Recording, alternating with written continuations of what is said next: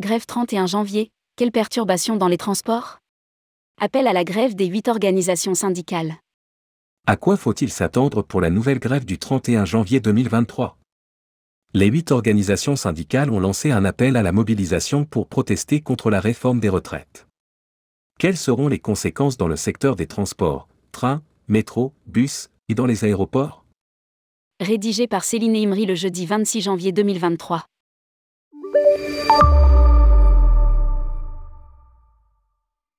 Après le succès de la mobilisation du 19 janvier 2023, les huit organisations syndicales, CFDT, CGT, FO, CFECGC, CFTC, INSA, Solidaire, FSU ont lancé un nouvel appel à la grève le 31 janvier 2023.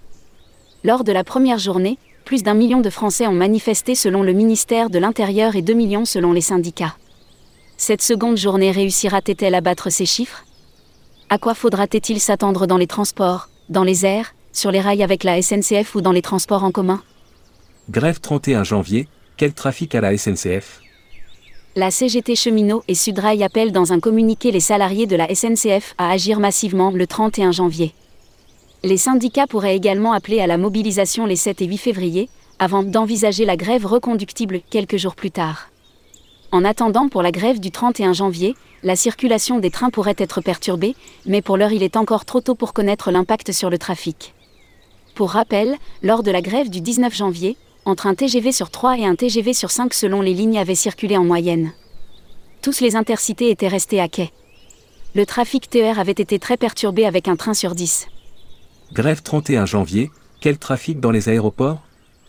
Plusieurs syndicats de la DGAC, Direction générale de l'aviation civile, avaient déposé un préavis de grève pour la première journée de mobilisation contre la réforme des retraites. La DGAC avait alors demandé aux compagnies aériennes de réduire leur programme de vol de 20% pour la journée du 19 janvier 2023 sur l'aéroport de Paris-Orly. Quand sera-t-il pour le 31 janvier 2022 L'USACT a d'ores et déjà indiqué dans un communiqué qu'il appelle l'ensemble des personnels de la DGAC et de l'ENAC à se mettre massivement en grève et à participer aux manifestations. Dans le cadre de cette journée d'action unitaire du 31 janvier 2023. RATP, quel trafic le 31 janvier? La circulation des métros, bus et trams à Paris et Île-de-France devrait être perturbée. Quatre syndicats de la RATP, CGT, FO, INSA et CFECGC appellent en effet tous les agents de l'entreprise à exprimer leur refus de cette contre-réforme des retraites en participant à la grève et à la manifestation du mardi 31 janvier, journée d'appel interprofessionnel, public et privé. Les organisations syndicales de la RATP sont convenues de se revoir à partir du 1er février pour convenir des suites à donner. À Marseille, la CGT, syndicat de la RTM, a aussi appelé. L'ensemble des traminots a une journée de grève le 31 janvier.